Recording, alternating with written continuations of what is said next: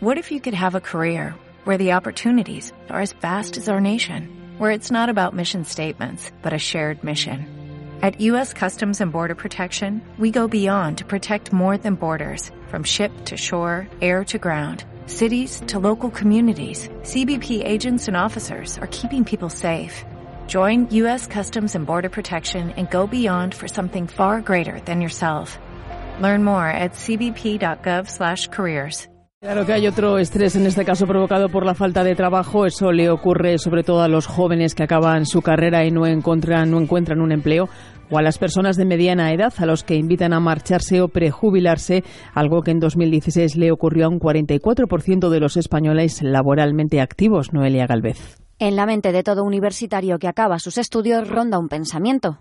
¿Y ahora qué? Algo parecido se preguntan los muchos trabajadores que después de años de experiencia son cordialmente invitados a anticipar su jubilación. El 44% de los españoles laboralmente activos se prejubiló en 2016, una tasa que además va en aumento. Honorio González Blancas es coach ejecutivo y empresario orientado a la innovación. Hay empresas que, acometen esos ERE eh, simplemente por recorte de costes y se acabó. Y no piensan para nada las personas.